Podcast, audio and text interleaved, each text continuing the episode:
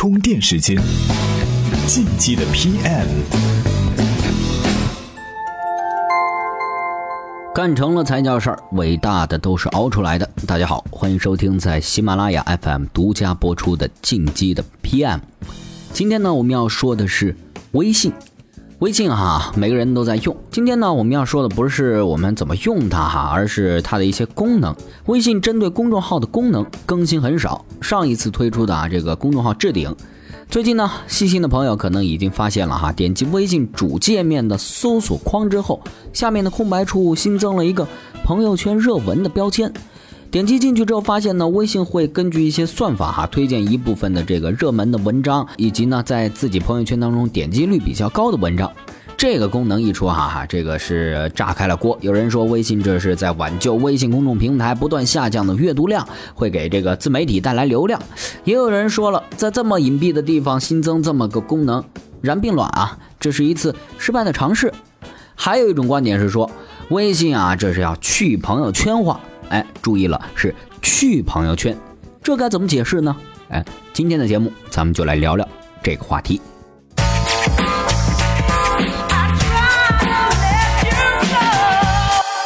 为什么要去朋友圈化？哈，在很多人眼里，使用微信呢，主要就两块儿：发消息、朋友圈。尤其是呢，对于一些有强迫症的朋友来说，哈，点一点消息列表里的未读，再拉一下朋友圈的未读，消灭两处的小红点儿，一个使用微信的这个小周期呢，就算结束了。这个时候就可以关上屏幕了。所以说，对于绝大多数的公众号来说，朋友圈是一个重要的战场，哈。朋友圈的优势呢，它在于每个受众都能够参与信息的这个分发，而且这个分发是先到达和自己有直接社交关系的其他用户的，别人呢也有很大可能是会去接受的。哎，我们把这个啊看作是一种典型的社交信息流。社交信息流不仅呢可以让更多的人去筛选信息、处理信息，而且提升了单个信息节点接受信息时的匹配质量。但是它存在两个 bug，第一个。就是当我们订阅的公众号越来越多，哎，你的朋友圈越来越大，你的社交关系越来越丰富的时候，你会有一种内容太多了看不过来的感觉。那这个时候哈，你在过滤推荐内容时的效率是会下降的。第二一个呢是，如果一个人他是意见领袖，哎，他是网红，他拥有更多的粉丝，那么他就会去受到激励，去生产或者发布那些对他自己而非他的关注者有价值的信息。比方说广告、软文等等，这下就应运而生了。类似微博、知乎乃至朋友圈，哈，都出现过这样的退化。尤其是微博，一度是成为了这些蓝 V 营销号、段子手们的天堂。直接后果就是用户注意力的转移，这也是微信现在想要竭力避免的。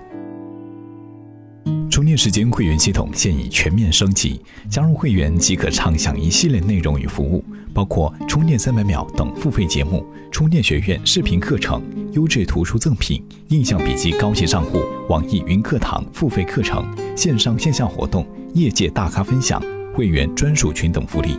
为原创内容买单是对我们最大的支持，您的支持是我们不断输出优质内容的动力。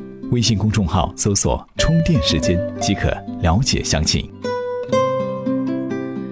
欢迎回来。点开朋友圈热文哈，在这个页面的顶端呢，有一句 slogan 是这么说的：“发现更广阔的世界。”目前来看哈，朋友圈热文的这个页面形式、感觉、算法机制等等呢，都和今日头条很像。于是呢，就有言论说了，说这是微信在向头条宣战。我们来着重说说它的这个算法模式哈。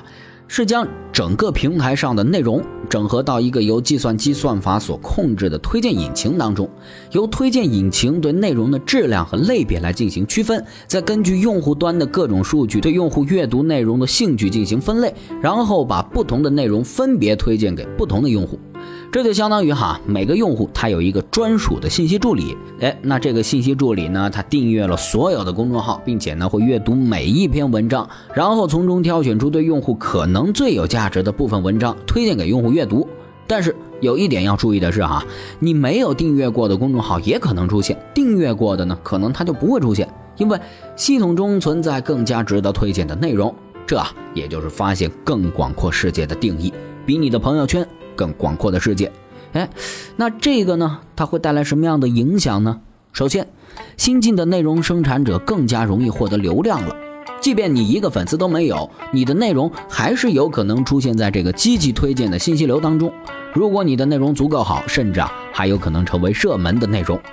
其次，转载抄袭行为啊将会被进一步的打压。想一想，如果推荐系统发现公众平台上存在几篇一样的内容，那他会把这些相同的内容都向用户推荐吗？当然不会。最符合逻辑的选择就是把其中原创的那篇内容推荐给用户。但是呢，与此同时哈，也会产生一些产业机会，比如说会出现一些优化内容推荐效果的生意，就像搜索引擎催生了 SEO 这门生意一样。当然了哈，目前朋友圈热文这样的功能呢还在测试当中，即便它在理论上是具有种种的优势，但是也不能说明它会很快成为微信中一个非常重要的功能和流量入口。刚才的推测呢，都建立在微信公众号在很大程度上摆脱对朋友圈的依赖，而完全转向热文的推断上。今日关键词，好，充电时间。今日关键词：算法机制。今天呢，跟大家聊了聊朋友圈热文的一些事儿哈。我们提到了它的算法机制和一些聚合类新闻 App 有些类似。那这些新闻 App 的文章推荐机制是什么样的呢？它又是怎样知道几亿用户的喜好呢？今天推荐的这篇文章哈，就和您分析了这个问题。您在充电时间的微信公众号回复“算法机制”四个字，就可以找到这篇文章了。另外，网易云课堂呢为充电时间的每位会员提供了两门精品的课程，会员们记得查收哦。本期节目观点来自互联网撰稿人刘晨，有兴趣的小伙伴可以关注他的微信公众号“字典序列”。本期节目就是这样，感谢您的收听，我们下期再见。不是我不明白，只是这世界变化太快。只有把握话语节奏，才能成为意见领袖。深度季播节目《意见领袖研习社》正在喜马拉雅热播，欢迎回复“意见领袖”至微信公众号“充电时间”，参与话题讨论，了解详情。